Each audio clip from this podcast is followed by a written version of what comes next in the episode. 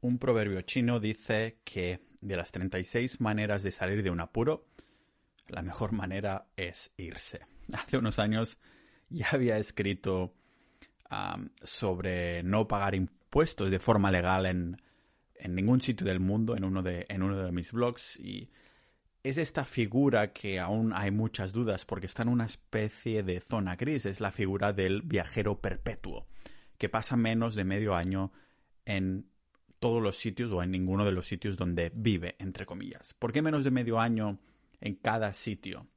Pues porque el 99% de países del mundo considera que tienes que pagar impuestos allí si has pasado más de 183 días en sus tierras. 183 días es medio año.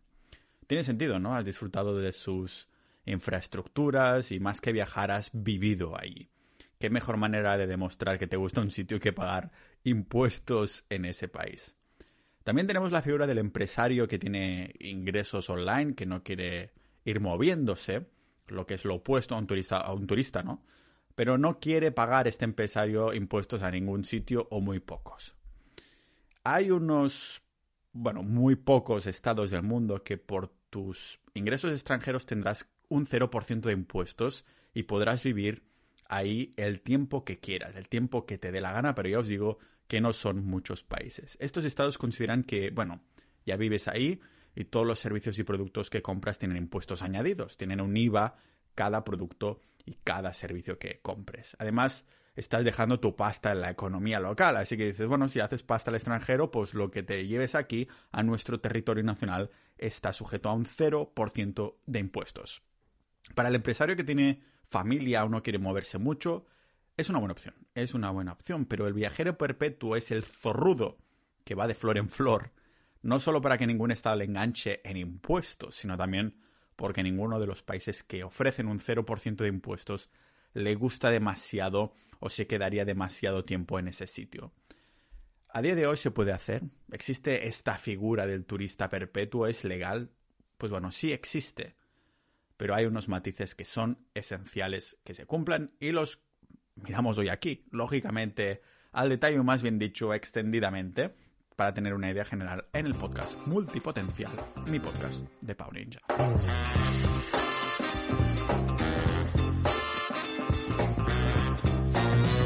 Como siempre sabéis que este podcast se mantiene independiente, objetivo y libre de patrocinadores gracias a los miembros que apoyan este podcast en sociedad.ninja, los miembros de sociedad.ninja, la comunidad multipotencial del podcast, que además tenemos episodios exclusivos y canales dentro de nuestro chat privado, en el que lógicamente hay el apartado de soberanía, en el que hay la sección de teoría de las banderas y turistas perpetuos, que vamos hablando de fiscalidad internacional, de formación de empresas y cosas así. Aparte hay otros canales de muchos otros temas que nos interesan y sabéis que podéis silenciar los canales que no os interesen y tenéis acceso a episodios exclusivos tenemos incluso por ahí algún asesor fiscal que era o es oyente mío y ha terminado entrando y está aportando un montón de valor en estos temas. Tenemos una moneda oficial dentro de la comunidad que si aporta suficiente valor te vamos dando estas monedas y entonces ah, puedes intercambiarlas después por productos y servicios, pero esto lo dejamos para los miembros de dentro. Es una manera de apoyarlo por menos de lo que cuesta una cuota de autónomos al mes en España, incluso anual, ah, puedes apoyar este tipo de, de contenidas. Porque sí, a muchos de los que estamos dentro, o más bien muchos, algunos nos consideramos o nos hemos considerado en algún momento de nuestras vidas turistas perpetuas. ¿Qué características se tienen que cumplir para no pagar impuestos en ningún país legalmente? Lo primero que nos tenemos que sacar del medio es la falacia o media falacia de que solo nos tenemos que preocupar de pasar menos de 183 días para no pagar impuestos en ningún país. Que esto es suficiente. Esto es una falacia. A ver, si fuera tan fácil, cualquier, entre comillas, nómada digital no tendría que pagar impuestos en ningún sitio, pero es complicado que esto ah, sea la única cosa que hay que hacer. Por esto, aunque te vayas a Chiang Mai, la capital del nomadismo digital, válgame la ironía, digo ironía porque el nomadismo sería ir cambiando de sitio, ¿no? Y que hay una capital, pues es irónico. Así que, mm, aunque te vayas a Chiang Mai como nómada digital, te seguirá tocar pagar impuestos en España. Te tocará seguir siendo autónomo en España. Pero un momento, Pau, entonces, ¿por qué no le pago a, a Tailandia si paso ahí más de 83 días? Bueno, pues porque ya los estás pagando en un sitio. Y este sitio es España. El kit de la cuestión es no pagar en ningún sitio, ¿verdad? Casi en la totalidad de países del mundo hay esta regla general de que si pasas 183 días o más, claro, automáticamente ya eres residente fiscal y pasas a pagar impuestos ahí. Es decir, si como nómada digital te vas a Chiang Mai, no, Tailandia no te dirá, eh, págame impuestos aquí, porque tú ya estás pagando en España, solo tienes que pagar en un sitio. La cuestión es salir de España, que es el estado este que te lo está sacando todo, te lo está chupando como una sanguijuela. Si te vas a vivir a países como Chipre, tienes ventajas porque han, visto el gobierno chipriota una oportunidad y dicen, mira, si vienes y pasas solo 60 días al año, te damos una residencia con casi un 0% de impuestos. Un tratado que muchos creemos que tiene fecha de caducidad asegurada porque a Europa no le mola nada. Pero claro, lo que han conseguido es que vayan a vivir ahí personas que tienen dinero a gastar en su país y se vayan de países como España. España, que se, que se hace la tonta cuando le interesa y utiliza inteligencia divina cuando se trata de recolectar impuestos, ha dejado de buscar solo este criterio, el de los 183 días. A España ya no solo mira esto. El Estado español puede ignorar el criterio de que has pasado más de medio año en otro país. ¿En qué situación? ¿Cuándo puede ignorar esto? O sea, que hay que ir muy al, muy al ojo con esto, ¿vale? Si te vas de España para irte a vivir a países como Chipre, Malta, Portugal, Georgia, pues la agencia tributaria te mirará con lupa y no solo mirará a ver si te pueden pillar por los 183 días, sino que además también utilizará el criterio de centro de interés económico en el país. Es un criterio subjetivo, ah, pero eso es lo que le mola a la Hacienda española. Poder utilizar zonas grises con normas nada claras para que así te pille miedo para enviarte cartas y hacerte pasar aún más miedo y que pagues sin rechistar. Que no te salga a cuenta pagarte unos abogados para llevar a Hacienda a juicio y decidas, pues vale, aquí esto sí lo pago, venga, va, mándame más cartitas, ¿no? Además, si decides que los tienes cuadrados como Xavi Alonso, que llevó a la agencia tributaria a juicio y ganó cuatro veces, es perfecto, ah, pero de mientras alegas tendrás que ir pagando impuestos igualmente. Y claro, en este, en este caso, en este perfil, si tienes miles de millones para pagar los mejores abogados, te puedes permitir pues salirte un poco con la tuya, ¿no? Si eres Xavi Alonso que puedes pagar los mejores abogados y encima ir a los medios para dejar a la agencia a tributar en evidencia, pues podrás. La mayoría de las personas, el resto ya le hace no mucha gracia esto, ¿no? Si te está si te estás yendo del totalitarismo porque quieres que tus 50.000 euros anuales valgan cada vez más y tu negocio pueda crecer, si eres una persona que le están empezando a bastante bien las cosas, te puede causar más estrés que otra cosa, ¿no? Que te manden cartas a agendas, a, haciendas y, y pagarte abogados y cosas por el estilo. Así que hay que recordar que en cuestión de impuestos en España eres culpable primero y solo inocente cuando puedes demostrarlo, y no al revés. Por aquí es por donde pillaron a Shakira, alegando que es verdad que, que no pasaba 183 días en España cuando empezó a salir con Gerard Piqué, pero que a la que empezó a comprar casas, tener su pareja ahí y toda la mandanga haciendo, dijo, eh, dame tu parte. Porque aquí es donde tienes ahora Shakira el interés económico. Tócate los huevos, ¿no? Una tía que ha, ha nacido y se ha formado como cantante en otro país del mundo, la tienen que usar como cabeza de turco solo porque empezó a salir con alguien de aquí. En la mayoría de países, con cumplir la ley de, menos de 183 días sería más que suficiente, pero como más totalitarios serán algunos estados como España, Francia, Alemania, para decir algunos, más intentan pillar por los huevos inventándose estos criterios subjetivos que cuestan de alegar. Por ejemplo, mi amigo Pablo ha sido residente fiscal, Estonia, Georgia y demás, y como es, le va muy bien las cosas, bien adinerado, pues por eso se va de España, lo que ha hecho ha sido comprar varias propiedades inmuebles en, en cada uno de estos países precisamente para poder alegar interés económico en los sitios donde reside de verdad para tener aún más sustancia, más pruebas contra Hacienda. Es decir, pasa más de medio año en un país de su residencia fiscal, pero además compra inmuebles para demostrar más sustancia económica aún. Por eso, los que nos consideramos viajeros perpetuos, no podemos simplemente no pasar 183 días en ningún sitio y ya despreocuparnos del todo. Una capa interesante es buscar un país puente, una residencia fiscal, o varias a poder ser, que utilizaremos para pagar algo de impuestos durante un año, una, declaración de la renta, y buscar esa ah, frugalidad para vivir lo suficientemente bien en, en los que consideremos los mejores países del mundo para vivir, pero que además nos puedan expedir un certificado fiscal conforme hemos pagado impuestos ahí ese año. Si ya pagas en un sitio, no tienes por qué pagar en otro. En este aspecto recomendaría no hacerse residencia fiscal de los sitios más totalitarios, rollo habitar España, habitar Alemania, Estados Unidos y países de este estilo, porque si vas ah, alterando, ah, digo, alternando entre, entre países, querrán saber a cuál estás pagando impuestos de una manera mucho más estricta. Si sales de un país de, cuna, de estos, como por ejemplo España, que es mi caso, es mejor tener uno o varios países puentes para poder mm, tener este certificado de residencia fiscal en el caso de que te lo pidan. es una, yo, yo creo que insensatez salirte de España para meterte en Alemania, por ejemplo. Lo que quieres es pillar residencias a estados menos confiscatorios por si quieres salir de ahí por patas, que no te vengan detrás. Siempre por las buenas, claro. A partir de aquí, ya dejar pasar unos cuatro años desde la última declaración de la renta, porque entonces el 99% de los casos no te volverán a buscar. ¿Por qué? Pues porque todo ha prescrito, a menos que hayas hecho algo muy chungo, lo cual podrían usar sus bibliotecas arcaicas para sacarte pruebas y llevarte a juicio. No, es broma, no llevan. Hacienda no tiene bibliotecas arcaicas. Otros, todas las otras instituciones públicas de España sí, pero la Hacienda española utiliza la última tecnología punta para pillarte. Si lo haces todo bien, yo me quedaré tranquilo. yo me quedaría tranquilo, sí, en rollo, cuando han pasado ya 4 o 5 años, ¿vale? En base al artículo número 66 de la Ley General Tributaria, de las deudas que hubiera podido haber prescriben al cabo de estos cuatro años. El siguiente consejo quizás no es tan...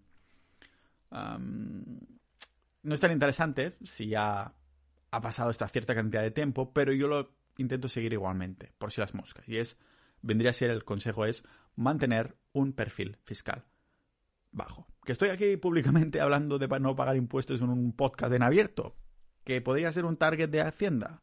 objetivos teóricos sí. No creo que les mole que hable de esto. Pero efectos prácticos no. ¿Por qué? Pues porque me aseguro de cumplir todos estos puntos anteriores y, no solo eso, sino que simplemente no tengo nada a mi nombre, literalmente. Tengo cero intereses económicos en ese sitio, en España, ¿vale? ni los 183 días pasados ahí, ni intereses económicos, incluso, ya digo, nada a mi nombre. Incluso mi teléfono va con una tarjeta SIM sin DNI que vendemos en tienda.ninja, completamente anónima. Ah, no tengo ninguna cuenta bancaria en España y en los otros países me he asegurado de abrirlas con, las residencias de esos momentos, ¿no? De que estaba en ese momento. Si no tienes propiedades a tu nombre, parece que se hace chungo abrir hasta una cuenta bancaria porque los bancos te requieren que des una residencia fiscal y una prueba de dirección física para abrirte una cuenta. Pero existen opciones. Existen opciones como abrir una cuenta offshore o midshore, como es ah, Georgia, por ejemplo, Georgia, perdón, que siempre lo digo en inglés se me ha quedado ya Georgia de tanto, escucharlo en, podcast en inglés y cosas por el estilo, ¿no? Hace no mucho os hacía ese episodio y estaba en Georgia hace unas semanas ah, y os explicaba lo fácil que es una, abrir una cuenta bancaria en ese, en ese país. Lo que el resto de bancos nos piden realmente es que demuestres que eres residente ahí. ¿Vale? Es lo que piden. Es decir, no te piden que les hagas un vídeo de estilo de vida ahí para saber cómo, como, para saber cómo hecho tangible de que estás viviendo ahí. No, lo único que les importa es lo que aparece en el papel, es decir, la residencia fiscal, que es una función de hecho. ¿Vale? Los bancos no están en los negocios de descubrir los hechos, sino que están en el negocio de acatar las regulaciones que les piden. Les sudas tú como persona, les importan los papeles para cumplir estas leyes y puntos. Así que recapitulemos. No pagar Hacienda es posible, es posible si se hace bien, y con bien no me refiero solo a correctamente, sino también legalmente. Si vives más de 183 días en un país que no es España, ah, si no tienes intereses económicos ahí, si no hay sustancia económica, si has tenido otras residencias temporales o permanentes en distintos países, si has dejado pasar cuatro años de declaraciones de la renta y si mantienes un perfil fiscal bajo. Fijaros que nos encontramos con dos perfiles fiscales distintos que no pagarían impuestos. Uno necesitará cumplir con todos estos puntos, mientras que otro simplemente se tendrá que preocupar de ir a un país, a vivir a un país de baja tributación. El primer perfil vendría a ser el individuo soberano, que el individuo soberano, el, más bien dicho, el turista perpetuo, que tiene que cumplir con estos puntos, todos. Claro, el otro perfil no. Simplemente esto, se tendrá que preocupar de ir a un país de baja tributación que le guste y que quiera vivir ahí más de medio año. Claro que entonces las opciones se reducen a un, un montón, se reducen mucho y tienes que estar 100% seguro de que ahí es donde quieres pasar la mayoría de, tu vida, más bien más de medio año cada año. Si recibo dinero del extranjero tienes que pagar impuestos a España, eso sí estás residente fiscal en España, pero si te vas a vivir a uno de estos países pagarás pocos impuestos. La cuestión es, ¿qué perfil eres tú? ¿Eres alguien que genera pasta online y quiere moverse poco? o eres alguien que quiere ir cambiando constantemente de país. Inicialmente lo llamamos turista perpetuo, después viajero perpetuo y algunas veces también se hace referencia al ya típico nómada digital como ese ciudadano global que vive en todos los sitios y en ningún lado y que técnicamente no tendría que pagar impuestos en ningún sitio. Hace no tantos años estas etiquetas estaban reservadas, vamos a llamarlo, a una élite de súper ultra ricos que no tenían trabajos fijos o más bien negocios fijos. Podrían seguir lo que conocemos como la teoría de las banderas, que se resume en un B donde te traten mejor. Podían simplemente plantar sus banderas ahí donde había mejores condiciones para su dinero, ¿no? Plantar una bandera donde querían su negocio, otra bandera donde querían su residencia, otra donde querían su sanidad, otra donde querían sus cuentas bancarias, generalmente en un país fiscal, e ir haciendo así. Y otra bandera donde quieren pasar la mayor parte del año porque le gusta mucho y cosas así. Después pasaban su tiempo en otros países a tener el estilo de vida que querían al precio que querían. Entenderéis por qué inicialmente se llamó turista perpetuo y no ciudadano viajero o algo por el estilo. Pues porque la teoría es que los turistas son mejor tratados que los ciudadanos. En la mayoría de países, como en la misma Europa, vas, compras un producto y cuando te vas como turista, puedes ir tranquilamente a la tienda del aeropuerto y que te devuelvan el VAT, el IVA de estos productos. En cambio, si vives ahí como ciudadano y pagas tus impuestos religiosamente, no te van a dar ni las gracias ni las devoluciones del IVA sin motivo de negocios o algo similar. Así nació la etiqueta de turista perpetuo. ¿Me considero yo un turista perpetuo? No es lo que te consideras tú, sino es que cumpla ciertas características anteriores que hemos comentado. Mi amigo Joan, por ejemplo, que entrevisté porque cada año paga 5.000 euros y se va unos días a Tonga, a las islas de Tonga, a nadar con las ballenas. Hablé con él en el episodio 174 sobre este tema. pues cada día que nos ponemos en contacto está en un país distinto, de Bogotá a Bangladesh. Un estilo de vida que no es para todo el mundo, Ah, por eso hay la opción de encontrar una sola bandera, un solo país donde vives, ¿vale? Que quieras residir mucho tiempo con impuestos bajos o si más no, que se ajusten a tus preferencias. Muchos preferirán pagar un 20% plano como Estonia, por ejemplo, y tener una pequeña almohada de papa estado donde caerse.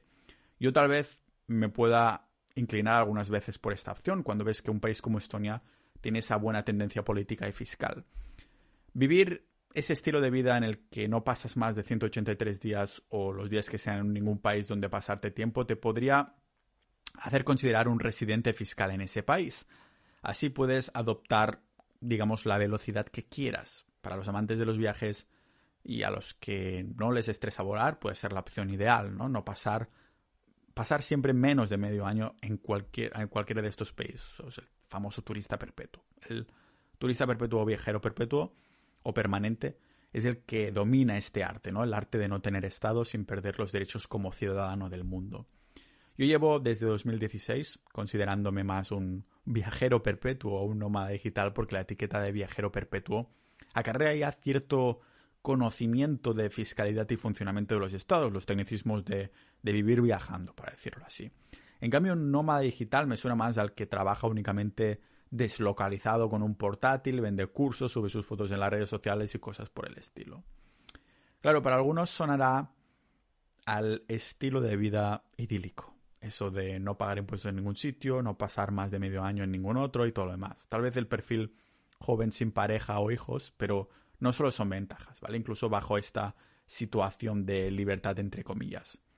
Hay que decir que hay que dedicar también cierto tiempo a conocer fiscalidad internacional. He visto algunas ah, instituciones que te pueden pedir una declaración de la renta o un certificado de residencia fiscal, algo que te dan conforme has pagado impuestos en un sitio. Y claro, si tú eres turista perpetuo y no has pasado más de medio mm, año en ningún sitio, ¿cómo demuestras que... Ah, ¿Cómo lo demuestras si no has pagado impuestos ahí, no? ¿Cómo los demuestras si no los has pagado? Pues en un caso que he visto, le sirvió entregar a esta persona como turista perpetuo un papel de las autoridades británicas en este caso, porque declaraba residencia fiscal británica, aunque simplemente no la tenía. Y este papel no era un certificado de residencia fiscal, sino que certificaba que no debía nada de impuestos al Reino Unido. No es la misma cosa, ¿eh?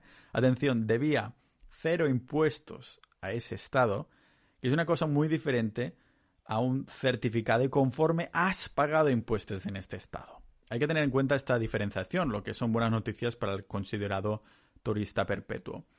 Lo que quiero decir es que el domicilio y la residencia fiscal son dos cosas distintas. Puedes tener tu domicilio en Canadá y tu residencia fiscal en Estonia. De vez en cuando sigue saliendo, ¿no? Veo algunos comentarios que lo que comentan es, vale, pero entonces tienes que pagar impuestos en Canadá porque es donde tienes tu domicilio.